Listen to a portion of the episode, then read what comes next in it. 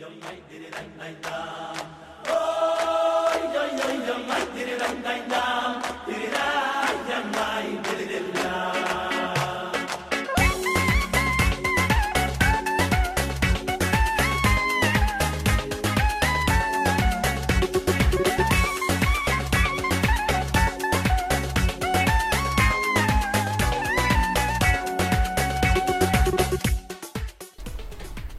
Shalom a todos, sejam bem-vindos a mais um podcast do Rabino Gloiber e da ONG Torá. O podcast de hoje é a continuação de uma série de aulas que o Rabino Gloiber nos fala sobre o Shalom Bait. Se você tiver alguma dúvida, não deixe de nos contactar através do nosso site www.ongtorá.com. Você também pode nos seguir nas redes sociais e pode se inscrever no nosso canal do YouTube, Rabino Gloiber Ong Torá. Ong Torá, levando Torá até você.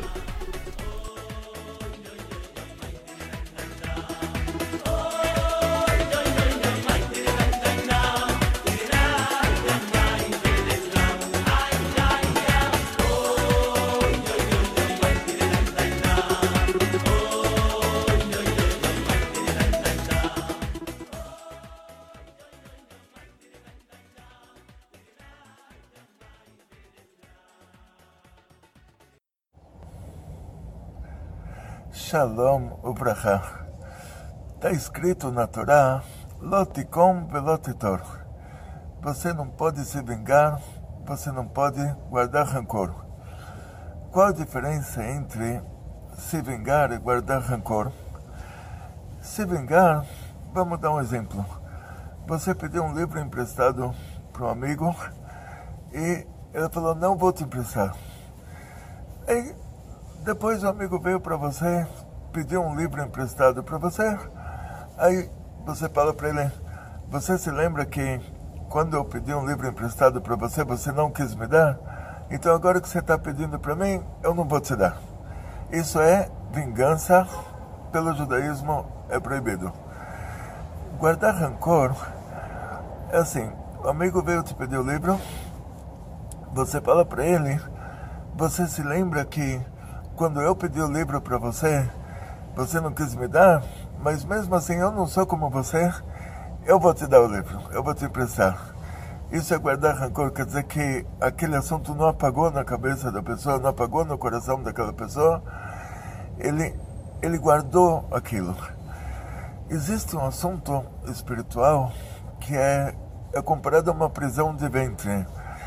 Imagina uma pessoa, hoje em dia comida kasher é muito caro, então a pessoa come, ele fala, não vou mais para o banheiro porque eu não quero desperdiçar, eu quero, tudo que eu como, eu quero guardar dentro do meu estômago, dentro do meu intestino, eu não vou, não vou mais no banheiro.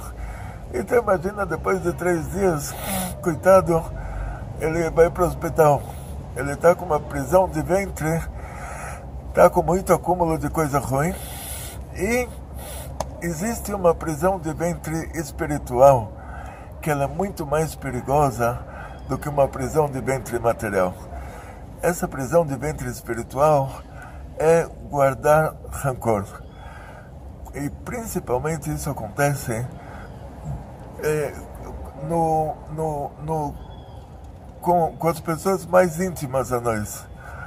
Por exemplo, uma criança, o pai está disposto a morrer para salvar a vida da criança mas por outro lado, a criança leva uns tapinhas no traseiro eh, que o pai não daria no filho do vizinho. É, o pai pode gritar com a criança de um jeito que ele não gritaria com o filho do vizinho. E, e falar coisas para a criança que ele não falaria para o filho do vizinho. Então a intimidade, ela tem que ser fiscalizada. A intimidade tem que ser policiada. A gente tem que quando a gente tem que analisar o nosso comportamento, principalmente com as pessoas que são mais próximas a nós, porque com as pessoas que são distantes de nós, que a gente não tem intimidade, com certeza a gente vai se comportar melhor, a gente vai ficar com vergonha de gritar, berrar, bater, mas quem está mais próximo a nós, quem tem mais intimidade com a gente, é que por um lado usufrui de um amor e carinho que a gente não daria para pessoas que uh, da outra família. E por outro lado, coitado, o que, que ele tem culpa de ter nascido na, na nossa família? Que ele pode, uh, o pai e a mãe podem gritar, berrar, bater nele, o que eles não fariam com a criança do vizinho. Então, nosso primeiro cuidado quando a Torá diz que é proibido se vingar, é proibido guardar rancor, a primeira pessoa que a gente tem que se lembrar é do nosso cônjuge. Será que eu não estou me vingando dele ou dela? Será que eu não estou guardando rancor dele ou dela?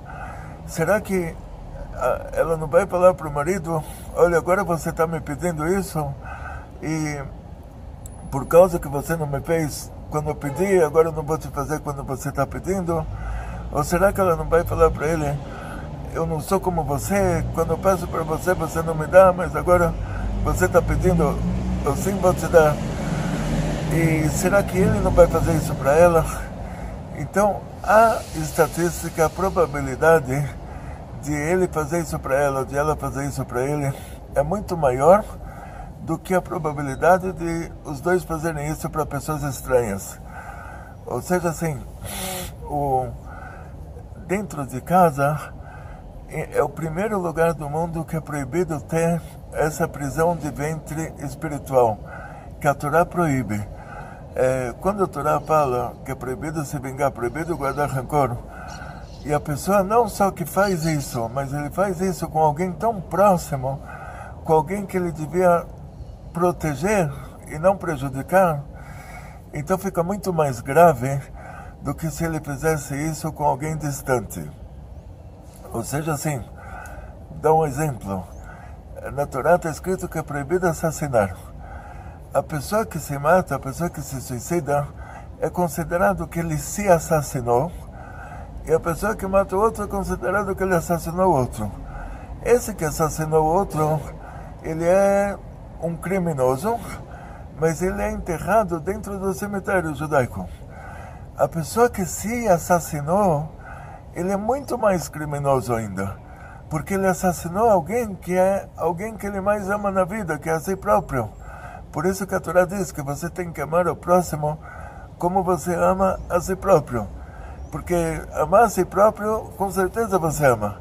O próximo, com certeza você não ama. Então a Torá fala: olha, ame o próximo, mas ame tanto, tanto, tanto, tanto quanto você ama a si próprio. E, e esse que se matou ele assassinou a quem ele mais ama, que é a si próprio. Então ele é enterrado fora do cemitério, de tão criminoso que ele é.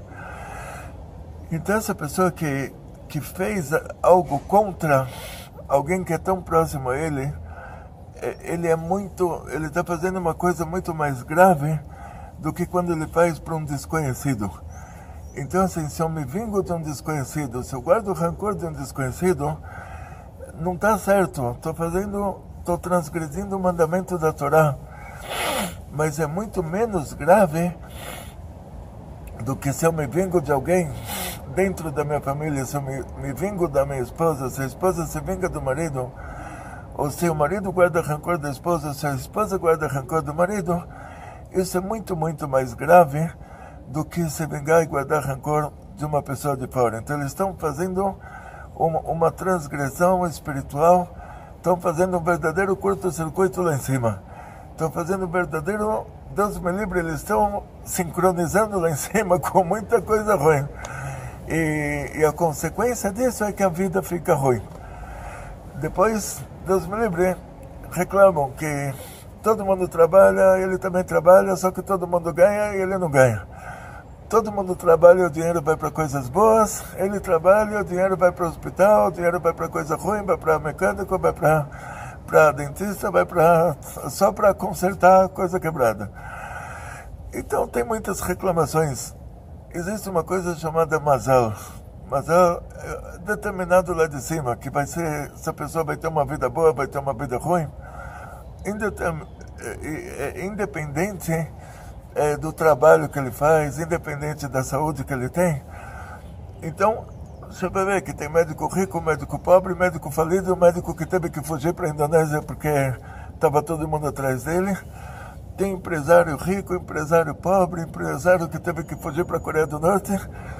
em todas as profissões você vai, você vai ter um, é, você vai ter três pessoas que vão fazer exatamente a mesma coisa, só que para um vai dar super certo, para o outro vai dar super errado, e para o outro isso vai ser a causa da, da, da fuga dele para outro país. Em outras palavras, isso é uma mazal. Você consegue trazer para você bênção para o mundo, você consegue trazer para você uma tragédia para sua vida também. Dependendo do jeito que você, que você se comporta aqui embaixo. Se você se vinga da sua esposa ou do seu marido, que são as pessoas que, que, que você deveria estar protegendo, são as pessoas mais próximas a você, as pessoas que dependem do seu amor e carinho, e você, no lugar disso, vai se vingar, aí você desperta no tribunal divino um assunto chamado Midah Kineged Midah é tudo que você fizer que merece uma vingança, você vai receber uma vingança. Você espirrou na rua, alguém chega e espirra no seu ouvido. Você cuspiu no chão, alguém cospe na sua cara. Ou seja, aí você vai falar, pô, que, que azar que eu estou tendo, que tudo que eu faço aqui tem uma reação. Essa reação foi você próprio que causou, você estava dentro de casa. Você se vingou do, do seu cônjuge. Agora, fora de casa, você vai receber isso muitas vezes. Então a gente consegue determinar o nosso mazal. Por isso dizem nossos sábios, eh, dizem nossos sábios, você cuida bem da sua esposa, você fica rico. A tal ponto que quando eu aprendi isso, no final da aula, o rabino falou, agora você já pode comprar um bilhete na loteria. Antes disso, ia ser dinheiro jogado fora. Agora que você já aprendeu isso, já pode comprar um bilhete na loteria. Então, na prática, a pessoa que, que guarda rancor do cônjuge, a pessoa que, que se vinga do cônjuge, ele não está fazendo muito mal para o cônjuge. Ele está fazendo um pouquinho de mal, ele está fazendo muito mal para si próprio, que agora a vida dele vai virar um inferno. Agora, no tribunal divino está determinado que essa pessoa está na categoria de vingança, categoria de guardar rancor. Então, tudo que acontece no mundo é, acontece para ele dentro daquela categoria que ele está. Então, se ele, se ele, eh, qualquer coisa que ele faz, se reverte contra ele. Então, em primeiro lugar, a gente não pode se vingar, não pode guardar rancor do nosso cônjuge, porque é um mandamento da Torá. Da mesma maneira que você não mata, não rouba, dessa mesma maneira você não pode se vingar, não pode guardar rancor. Segundo lugar, porque é bom para você. Porque se você é, é, se vinga, se você guarda rancor, é, isso se reverte contra você em tudo que você vai fazer na vida. Você acorda de manhã, você entra no metrô, você vai para o trabalho, você vai, tudo que você fizer, você vai receber aqueles, aquelas vinganças, aqueles rancores de volta, me dá que nega me dá, medida por medida. É, isso é um problema espiritual gravíssimo. Quer dizer, quando a pessoa se comporta nesse mundo de uma maneira o Tribunal Divino decreta que o comportamento em relação a ele vai ser daquela mesma maneira. E aí eu vou contar para vocês um caso. Tinha o rei Davi. Está escrito que quando uma alma desce para esse mundo, aquelas primeiras almas, ela descia com aspecto masculino com aspecto feminino. Então, a era o aspecto feminino do rei Davi. Por causa disso, na hora que eles se encontraram, eles perderam a cabeça. E por isso nossos sábios decretaram mais futuramente uma coisa chamada Isur Hud, que é proibido para a pessoa se trancar, o homem se trancar com uma mulher que não é casado com ela, caso não tenham lá outras pessoas dentro da casa, e o contrário também. Mas nesse caso, vamos resumir a história. Os dois se encontraram, eles fizeram besteira. Fizeram besteira. Ela era o aspecto feminino da alma do rei Davi. E por que ela se tornou primeiro a esposa de Oriachiti? Diz o Zohar que quando Adão e Eva comeram a fruta proibida, eles misturaram nesse mundo o bem e o mal. E por causa disso, tudo nesse mundo tem o um lado bom e o um lado ruim. Por causa disso, a terra de Israel primeiro tinha que ser terra de Canaã, e depois ela se tornou terra de Israel. Por causa disso, diz o Zohar, a Batsheva primeiro tinha que ser esposa do Uriah Hiti, porque ela tinha misturado bem e o mal dentro da alma dela. E quando esse lado mal da alma dela já se refinou, aí ela teria que ser a esposa do rei Davi. Aí o Uriah ia falecer e ela e o rei Davi iria se casar com a viúva dele. Mas sendo que ele se encontrou com ela e aconteceu o que aconteceu, e ele ficou com medo agora que ela seja assassinada pelo marido. Ele chamou o marido da guerra, chamou o Oriá, e falou para Oriá, agora pega umas férias, vai para casa. O rei Davi imaginou dessa maneira, todo mundo lá era raça pura, todo mundo tinha cara igual. Então, ele ia ver que a mulher engravidou, ia nascer um filho, ele ia, não ia saber que ela, que ela engravidou de outro e o rei Davi já iria dar um jeito, já, já iria dar uma boa educação para esse filho, já iria resolver esse problema. Mas o Oriá ele não quis de jeito nenhum. Ele falou: não posso voltar para casa, você é o rei, você está tomando uma decisão errada. Nessa hora ele é, seria direito até do rei de, de, de condenar ele à morte, Deus me livre, porque a pessoa, se o rei mandou quero pegar umas férias, tem que pegar umas férias. O Uriah ficou na porta do palácio, ficou fazendo propaganda contra o governo, que olha, ele tinha que estar na guerra, e o rei não está deixando. Até que o rei falou para ele, tá bom, o rei Davi falou para ele, tá bom, você gosta tanto assim de ir para uma guerrinha, você quer, você não consegue dormir de noite se você não mata alguém? Então pega aí, vai volta para sua guerra, leva essa carta aqui para o seu general, e na carta estava escrito para dar para Uriah a missão impossível. Uriah chega para o general dele, para o Yoav, dá aquela carta, o, o Yoav manda o Uriah para a missão impossível e acabou que Uriah faleceu. Então, dessa maneira, o rei Davi salvou a Batseba de ser assassinada, salvou o Uriah de, de ser condenado à morte por assassinar a esposa, mas quem tinha causado tudo isso era, era o próprio rei Davi. Depois ele, ele se arrependeu disso de uma maneira tão profunda que todo ele conseguiu abrir lá em cima o portão da Tshuva. Está escrito que desde o Caim, o Caim matou Abel e tinha como se fosse um muro de ferro entre nós e Deus, que, que a pessoa não conseguia fazer Tshuva. Então Caim não se arrependeu de ter matado o irmão. Os irmãos do Yosef, eles falaram, na hora que estavam lá com o Yosef, eles falaram, tudo isso está acontecendo porque nós vendemos o nosso irmão. Quer dizer que se não tivesse acontecendo tudo isso, eles venderiam de novo.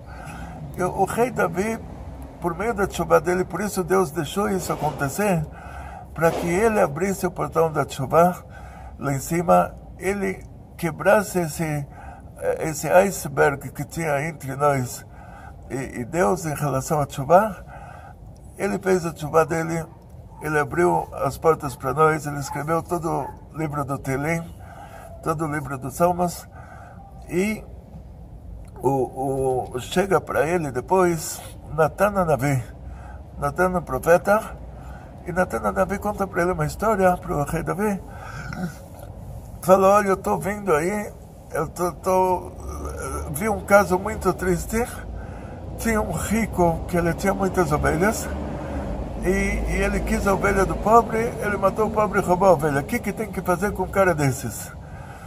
Aí, nessa hora, o rei Davi ficou furioso, ele falou, tem que matar esse cara. Então, Natana Davi falou, olha, lá em cima, o tribunal divino estava decretando o que fazer com você. Se você é um coitado que perdeu a cabeça, e, e, e então vai ser levado em conta que você não estava lúcido nessa hora que tudo aconteceu, ou se você fez isso de uma maneira consciente.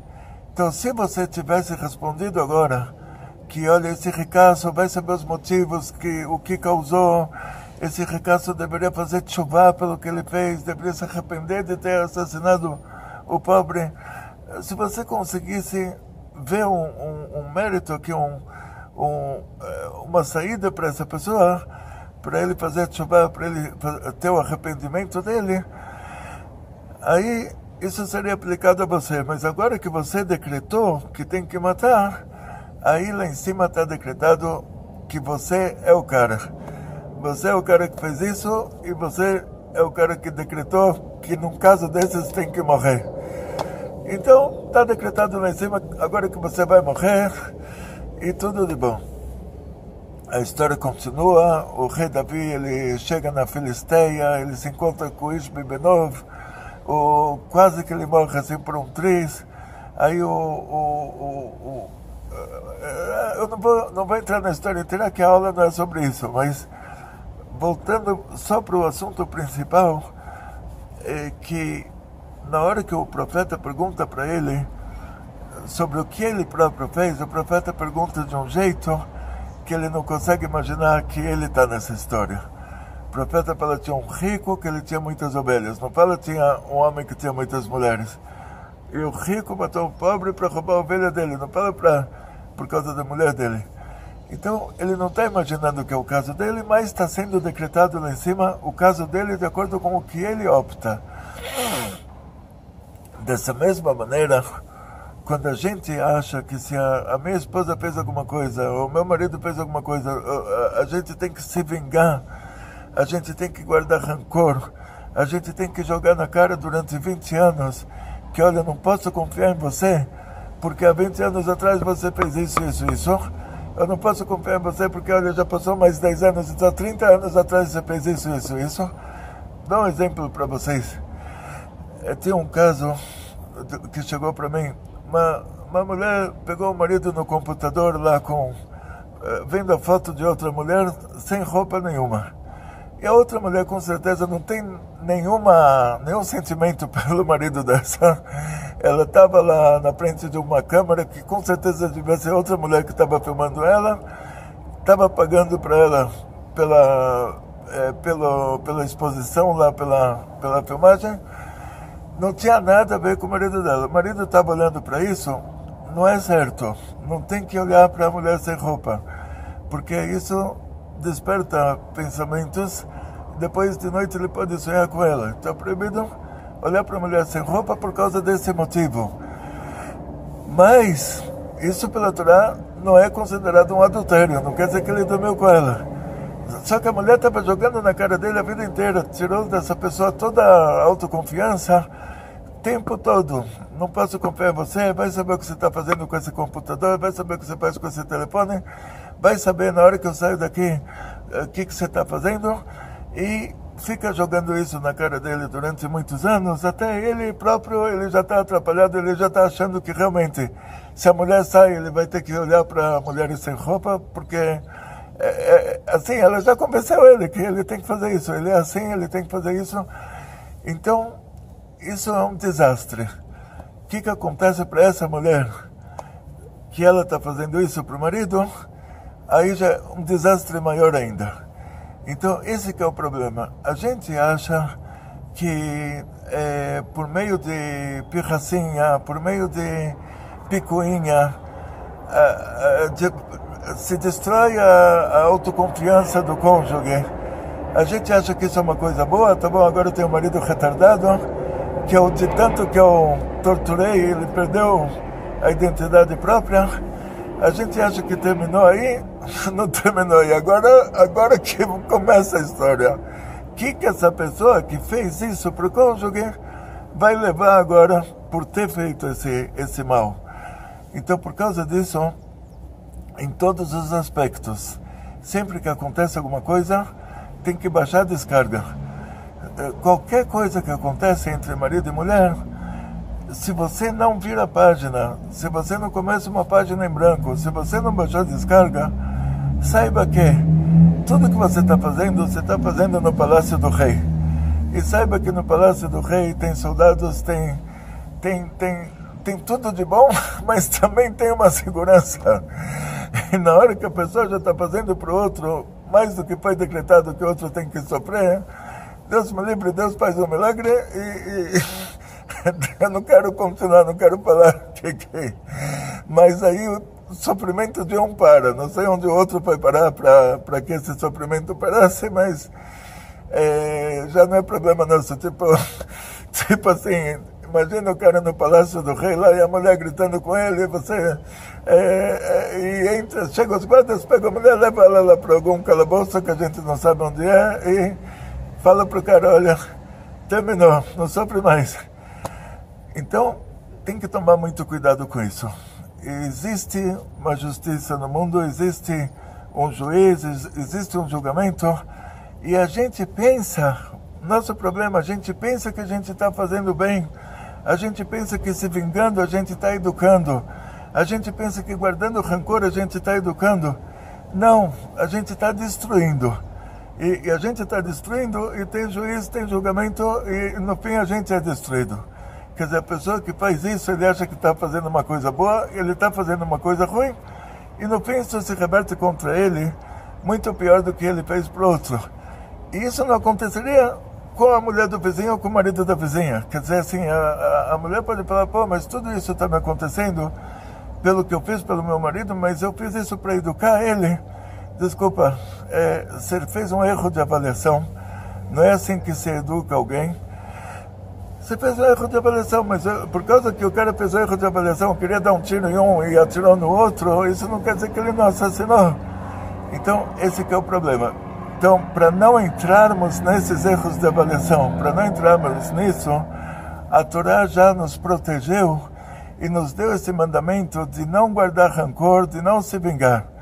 A pessoa quis se vingar e quis guardar rancor para educar o próximo, e então depois ele é condenado porque ele sabia, ele, Deus tinha falado que não pode guardar rancor, não pode se vingar, e mesmo assim ele se vingou. O que ele causou já é consequência disso que ele começou fazendo errado. Começou guardando rancor, começou se vingando. Aí ele justificou que isso é considerado educação. Não importa a justificativa, se Deus proibiu, então você não pode educar o outro dessa maneira. Aconteceu alguma coisa entre o marido e a mulher, tem que baixar a descarga na hora, tem que apagar. Não pode se lembrar cinco minutos depois do que aconteceu, não pode guardar rancor. E Deus me livre nunca falar por causa que você me fez isso, agora eu estou te fazendo aquilo. E Deus me livre nunca falar, olha, eu não sou como você, você me fez isso, mas eu não vou te fazer isso de volta. Simplesmente abaixar a descarga, apagar isso totalmente. Ah, para a mulher é difícil, porque a mulher, a raiz da mulher é a Bina, a Bina é, é a fonte da Gvorá. Para a mulher é mais difícil apagar tudo do que para o homem.